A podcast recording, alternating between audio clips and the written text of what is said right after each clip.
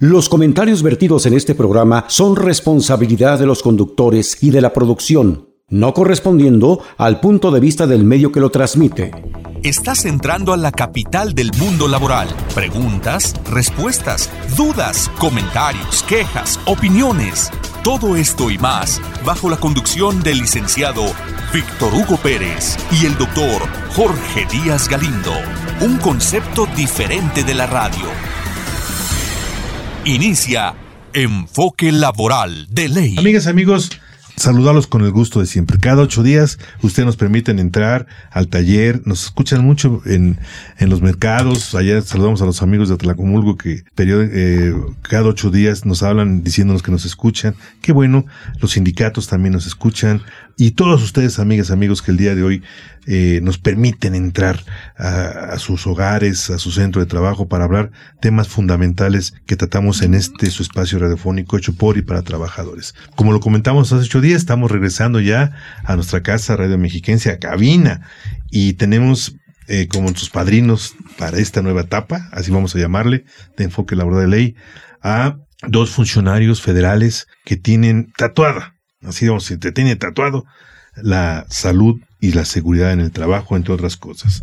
Nos estamos refiriendo al licenciado Juan Carlos Garduño Gómez. Él es director jurídico de la Oficina de Representación de la Representación Federal del Trabajo en Toluca. Y al licenciado Eduardo González Gómez. Él es subdirector de certificación, igual, de la Oficina de la Representación Federal del Trabajo en Toluca. Y, él, y hace ocho días hablamos de la seguridad y salud en el trabajo, de una comisión que por ley tiene que, que está funcionando. Y hoy vamos a hablar de algo que es parte fundamental para el funcionamiento, que es la inspección laboral. Y yo iniciaría primero agradeciéndole mucho a nuestros invitados que nos permitan este segundo espacio. Ah, muchas gracias, doctor, porque nos da la oportunidad de estar con ustedes y que nos, eh, permite hablar de este tema importante que a final de cuentas es la, médula de esta de este de estas oficinas de representación federal del trabajo en todas las entidades, en especial aquí en el Estado de México, que es la Inspección Federal del Trabajo. Ahora estamos hablando de dos ramas de industria, ¿no? La rama de industria federal y los que no son, que son locales. Así es. ¿Cuál es la diferencia? ¿Por qué una es de, competencia federal y otras de competencia local? Mira, eh, lo vamos a hablar así muy explícitamente. muy coloquialmente. Las, las empresas de, de, jurisdicción federal son aquellas que transforman la materia prima. Ok. ¿sí? Y las de jurisdicción local son servicios, comercio o aquellas que, que maquilan y que no eh, transforman la materia prima. Así, a grandes rasgos. Un ejemplo sería la empresa textil. La que produce el hilo, la que produce la tela, es materia federal la que realiza la prenda ya es manufactores, ya es material local. excelente ejemplo. Y ustedes, como representación federal, solamente van a las ramas de industrias federales. En materia de condiciones generales de trabajo, sí. Okay. En materia de seguridad y salud del trabajo y de capacitación y adiestramiento, podemos incursionar a todas las. Es decir, de acuerdo a los datos que nos dio usted hace ocho días, van a visitar o interesan eh, a 75.488 patrones. Así es. Es un mundo, es, un, mundo, lo comentábamos. Sí. Es un mundo. ¿Y qué, cuáles son, traer algunas cifras de, de su, de la materia de inspección? ¿Cuántas inspecciones hacen al día? O, o cómo es que ustedes llevan el récord de estas importantísimas inspecciones en salud y en condiciones generales?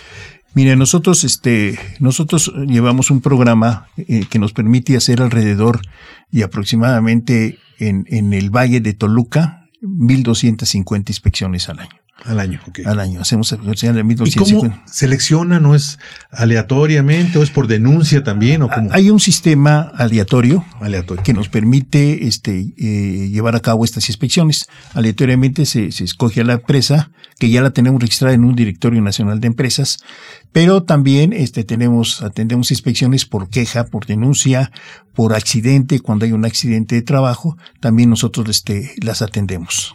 Perfecto. Ahora bien, tenemos ahorita fin de año. Así es. Está ya sonando en el, en el interés de muchas trabajadoras y trabajadores el aguinaldo, Así sus vacaciones, su prima vacacional, ¿no? Entre otras cosas. Usted que, como autoridad laboral, ¿cuál, qué merece, ¿cuál sería su comentario que le merece esta prestación de fin de, estas prestaciones de fin de año? Bueno, pues una prestación bien ganada por los trabajadores, sí, es, una prestación establecida en la, en la Constitución, en la Ley Federal del Trabajo, y es algo a que los trabajadores tienen derecho a final del año llevar esta, este, este aguinaldo, o bien la parte proporcional de, de, de, esta prestación cuando el trabajador no cumple el, el año de, servicio ahí en, en la empresa. Entonces es importante para nosotros, nosotros vigilamos, recordarles que este eh, eh, aguinaldo se paga antes del día 20 antes, el día 19 debe de estar, debe, de estar, debe de estar pagado, sí, y, bueno, como consecuencia de eso, una parte de los operativos que nosotros realizamos, posteriormente es, seguramente lo vamos a revisar después, es que eh, se dé cumplimiento por parte de las empresas. Ahorita, bueno, pues nos encargamos de hacer difusión nosotros a, través de, diferentes medios, como el que nos, nos permite usted estar ahorita eh, con, su público, para que los empleadores pues den cumplimiento a esta prestación. Eh, que indudablemente es un derecho eh, inalienable del, trabajador y que den cumplimiento en tiempo y en forma y que además cumplan pues con lo mínimo de sus 15 días a lo que establece la ley, ¿no? Como mínimo. Sí, como mínimo. Hay contratos colectivos de trabajo, pues, bueno, pues que los, los eh, organizaciones sindicales ganan más este más días de trabajo y eso pues es bueno para los trabajadores, ¿no? Habla bien de la motivación a la productividad, y este y, y, bueno que estén al pendiente de eso. Nosotros también posteriormente pues haremos visitas hacemos un operativo especial de aguinaldo para poder corroborar que sí fue pagado el aguinaldo en tiempo y en forma. Antes que pasemos a la siguiente pregunta amigas y amigos les comentamos que este es un logro del movimiento laboral mexicano. Así es. Porque ni en Estados Unidos ni en Canadá existe la palabra aguinaldo y por lo tanto no se paga. O sea, si ustedes en alguna reunión que hemos tenido cuando eh, los trabajadores norteamericanos oyen de aguinaldo dicen, ¿qué es eso? No saben, no, no, no existe el aguinaldo en estos países de, del Tratado de Libre Comercio, ahora del TEMEC. Eh, no hay liquidación, no hay indemnización, no hay nada. Es un derecho, el derecho laboral mexicano que protege mucho al trabajador. Así es. Eso hecho como, como salvedad. Ahora bien, tocando otra vez el aguinaldo. Si hay por ahí alguna empresa, algún patrón que dice, fíjate que yo pues, me fue muy mal el COVID o etcétera, etcétera. Ahora estoy viendo que, estamos viendo que muchas cosas le echan la culpa al COVID, ¿no? Ahora bien, pues no tengo para tu aguinaldo, pero mira, te doy, este, ya te compré un pollito, te compré un, este, un pomo ahí, este, una despensa, y lo demás te doy una lanita aquí, otra lanita allá, y luego vete en enero, ¿no? Y ahí te va un vale, no, es, un derecho irrenunciable el aguinaldo. Sí, las empresas deben de dar cumplimiento indudablemente a esto. En dinero. No, el aguinaldo en diciembre. Pero, en dinero, en dinero. En dinero, sí. No puede ser ni en especie, ni, no, ni en gallitos o una, de las cosas, como decimos, guajolotes, nada de eso. Una de las cosas que nosotros revisamos es que este, cuando vamos a revisar en, en la inspección, es que el depósito que si hagan los trabajadores, ahora que se paga todo a través de, depósito interbancario, es que el depósito se haga antes del, día 20, por mucho el día 19. Perfecto. El recibo de pago puede ser firmado el día 18, pero bueno, no nos vamos a los... Sí pedimos los recibos, pero nos enfocamos a que se haga el depósito antes del día 20. Excelente. Y deben ser, y deben ser los 15 días mínimo, ¿verdad? Sí, mínimo los 15 días. Ahora, digo, para que escuchen aquellos patrones que, que piensan que pueden negociar a veces, le voy a decir también a título personal, con el desconocimiento del trabajador. Yo puedo negociar contigo, te doy siete días ahorita, siete días dentro de 15 días, ¿no? Eso es ilegal. Sí, no se puede. ¿Qué le pasa al patrón que haga eso? Bueno, pues el trabajador puede denunciarlo, puede ser primero, puede ser su denuncia ante la, ante la Profedet, porque independientemente de que nosotros hagamos, nosotros hagamos la visita de inspección, esto lo vemos de manera general y nosotros sancionaremos fuertemente al, al patrón. Pero a través de la denuncia que hagan directamente en la Profedet o en la Procuraduría de la Defensa del Trabajo Estado, ellos van a obligar al patrón a pagarle su, su, su aguinaldo íntegro.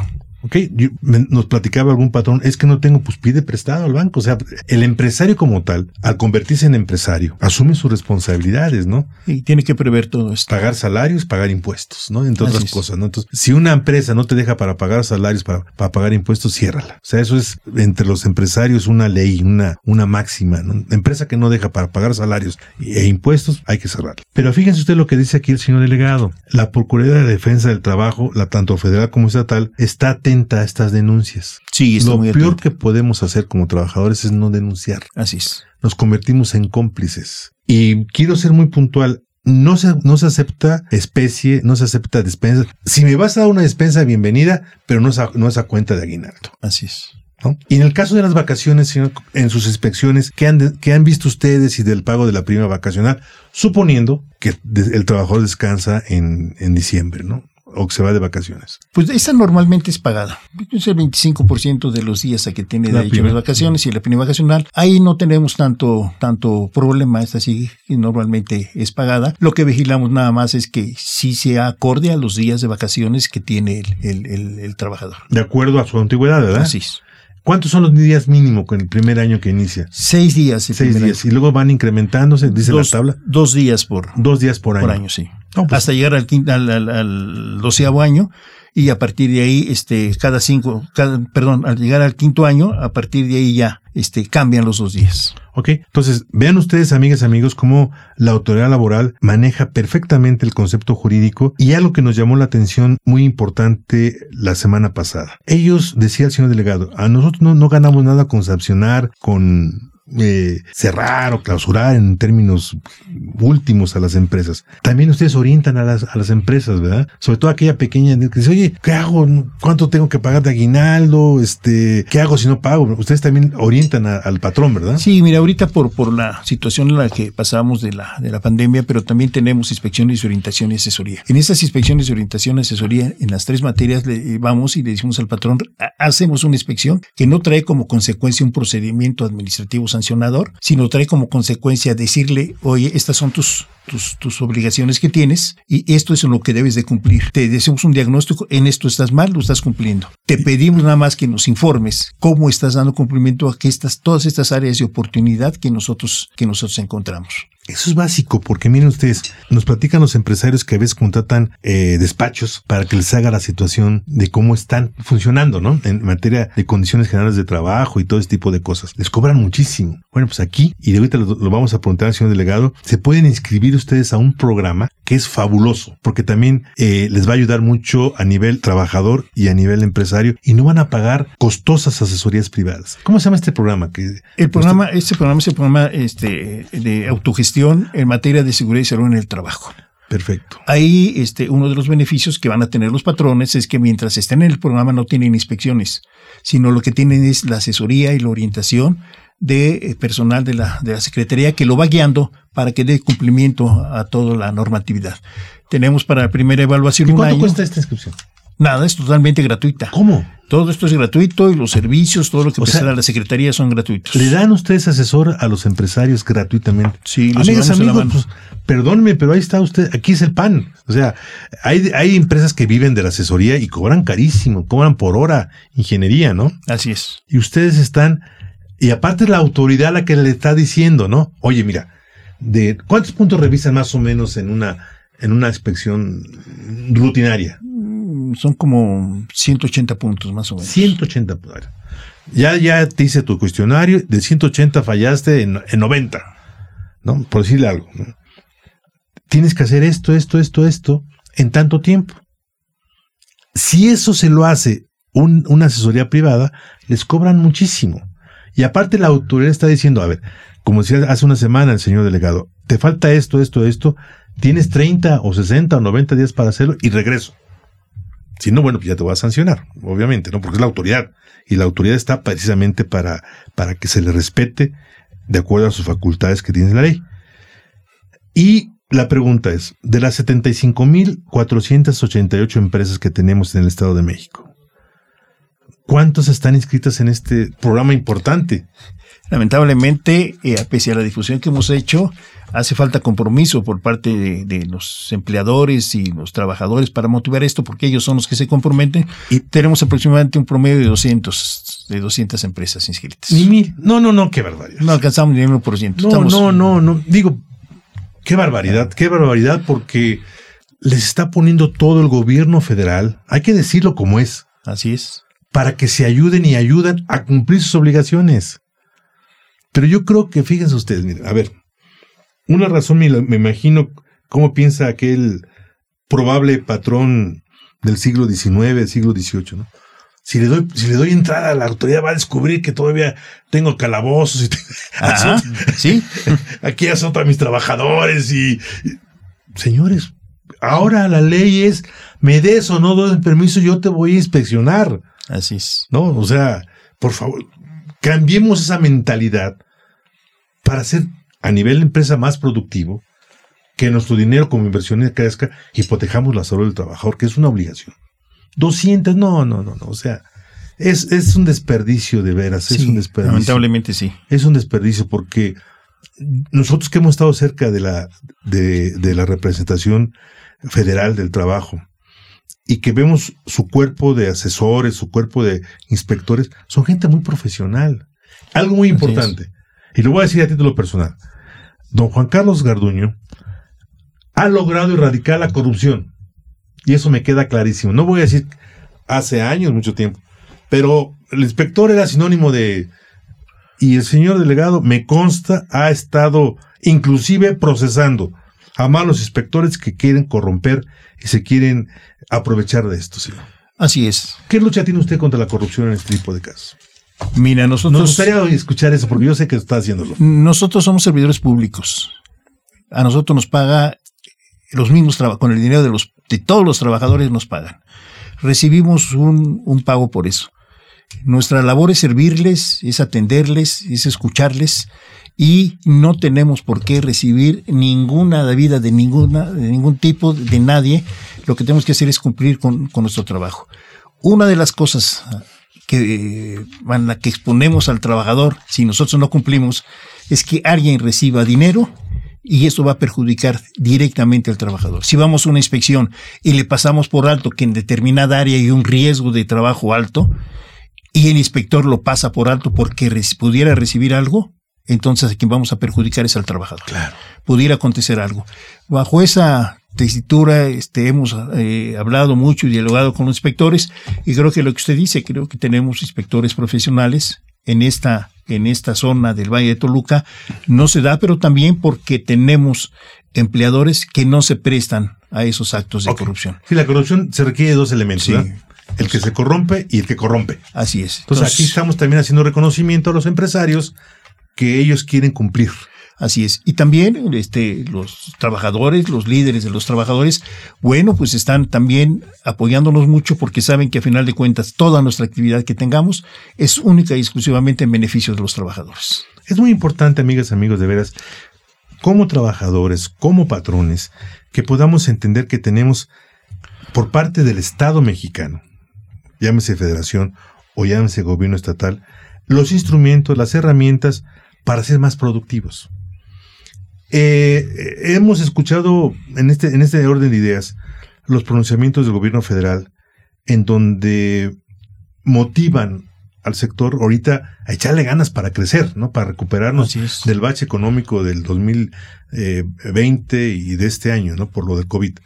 ¿Ustedes cómo tienen conceptualizado y cómo apoyan para que tanto pequeña, mediana y gran empresa se vuelva productiva y permite y abone al crecimiento económico del país? Mira, nosotros, este, a través de la, de la inspección, lo que estamos haciendo es orientándolos mucho, apoyándolos mucho para que puedan seguir adelante. Estuvimos haciendo un operativo llamado Operativo COVID, donde estuvimos muy atentos y muy cerca del, del sector empresarial. Desde el primer día, ayer tuve una reunión con un grupo empresarial este, importante aquí en el estado y, decían, llegó el, la pandemia, esta emergencia sanitaria, llegó y nos dijeron cierren. Y todo el mundo me hablaba diciéndome qué vamos a hacer. Lo que hicimos nosotros es que casi inmediatamente, a los pocos días de, de que esto inició, en cuanto recibimos indicaciones, fue decirles, informarles quiénes debían cerrar, quiénes no debían cerrar, los que no debían cerrar bajo qué condiciones, previniéndoles a ellos que nos permitieran llegar a hacer la, la, inspección, que nos permitieran entrar, porque lo único que íbamos a hacer era dar cumplimiento, y de esta manera, pues evitar que sus empresas fueran, fueran eh, cerradas, no precisamente por nosotros, sino por la COFEPRIS, que fueran cerradas. Los invitábamos a cerrar, la mayoría de ellos cuando no cumplían aceptaban, pero insistíamos en que esto no era necesario si ellos cumplían con todas las medidas de sanidad que se estaban emitiendo. Esa era una forma de nosotros apoyar desde, la, de la Oficina a la economía de estas empresas. Y les, y les comentábamos, no, no lleguen a la, no nos permitan llegar al extremo de pedirles que cierren, de invitarlos a que cierren su empresa. Mejor cumplan. Mejor cumplan con todo lo que les, les, estamos informando y tuvimos acercamientos con, con este, infinidad de organizaciones empresariales. Nos dio la oportunidad la secretaria del Trabajo, Marta Hilda González Calderón, de invitarnos a, la mesa transversal que, eh, lleva a cabo todos los servidores públicos del gobierno del Estado. Ahí también estuvimos en dos o tres ocasiones informando qué tenían que hacer los empresarios, qué es lo que estábamos haciendo nosotros y cómo lo tenían que hacer ellos. Lo estuvimos orientando en todo momento. Creo que en esta situación hicimos ese, ese trabajo para evitar perjudicarlos en la economía de ellos, en, ese desarrollo este, económico que requerían y también pues no perjudicar también el despido de los trabajadores. Estuvimos muy atentos también a, esa situación. En, en, este punto último que, que tocó usted, señor delegado, el despido de los trabajadores, ¿no? Que de repente pues ya, el ya la empresa no podía estarle pagando el salario al trabajador sin estar trabajando, ¿no? ¿Cuántos casos tiene usted registrados? ¿Tiene usted la estadística? Nosotros tuvimos algunas quejas, en, muchas de ellas, este, mm, normalmente todos los, los eh, enviábamos a la, a la Profedet. La Profedet estuvo trabajando en línea en todo el tiempo, no descansaron. Reconocimiento para mis compañeras de la Profedet que nunca descansaron. No descansaron, no descansaron estuvieron en línea trabajando todo el tiempo, recibiendo infinidad de quejas un sinnúmero de quejas recibiendo en línea y también estuvieron haciendo guardias cuando ya se nos permitió hacer guardias, estuvieron haciendo guardias para atender a la gente. El número ellos lo, lo tienen, pero nosotros lo canalizábamos todo con ellos y nosotros sí llegamos a hacer alguna inspección de esas, pero no casi no hacíamos esta inspección. Todo lo hacía como eran denuncias en particular, todo lo atendía la, la Profede. Pues, nuestro reconocimiento, igual, o sea, pues, no solamente el gran cuerpo médico de médicos y enfermeras, perdón, que estuvieron atentos a esta pandemia, pero también el héroe anónimo, la Profedet, que estuvo atento, porque el trabajador se sentía, ya me corrieron. No, aquí estamos para protegerte, mira, vamos a hablar con tu empresa. Sabemos que hacían labores de conciliación muy importante, ¿verdad? Donde decían al patrón, oye, no puede hacer esto. Hay una contingencia sanitaria que te prohíbe hacer esto. Sí, así es. Muchos patrones llegaron a acuerdos con los trabajadores, tomaron acuerdos con ellos, este, llegaron a un buen, a un buen término, entendiendo también, sobre todo en la, en la, en la micro, muy, este, empresa, pequeña, en la pequeña empresa. donde eh, el mismo trabajador hacía conciencia de la situación y bueno, llegaban a un arreglo y, y, lo dejaban ahí. Y, y, bueno, hablando de este tipo de héroes, yo sí quiero hacer mención, este doctor, este, eh, muchos inspectores como los Ecofepris, este, eh, los de la Secretaría de Trabajo del Estado, nosotros de la, federal, pues también estuvimos trabajando todo el tiempo, pese a los riesgos que corría y que implicaba andar fuera en los centros de trabajo, donde este, yo pude constatar en un centro de trabajo, estábamos en el centro de trabajo y nos dicen, oye, este, me acaban de informar tres contagiados más. Y, y, y, y, nosotros estábamos ahí y decíamos, híjole, este, eh, yo personalmente acompañé en esa ocasión al inspector y sí, eh, al día ¿Usted siguiente. se enfermó, señor Delgado? ¿Cómo? ¿Se enfermó usted? No, afortunadamente no, no, no nos enfermamos, pero sí estuve eh, saliendo a algunas empresas este, para poder constatar eh, el trabajo que se hacía, verificar cómo se hacía el trabajo y todas las recomendaciones que pudieran emitir los, los inspectores. Ellos hicieron un gran trabajo también, así como la Profedet, porque también se expusieron se expusieron y este y grandemente. Grandemente. Ok, pues, señor delegado, muchísimas gracias.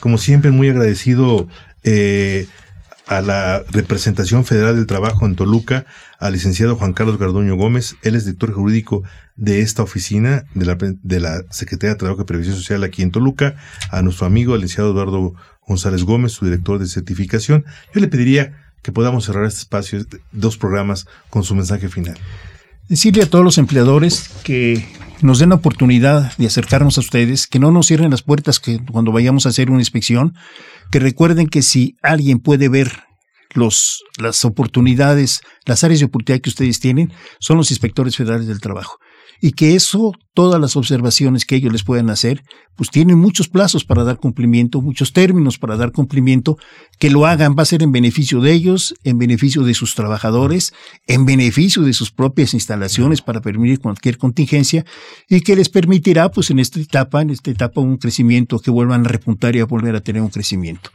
Muchísimas gracias.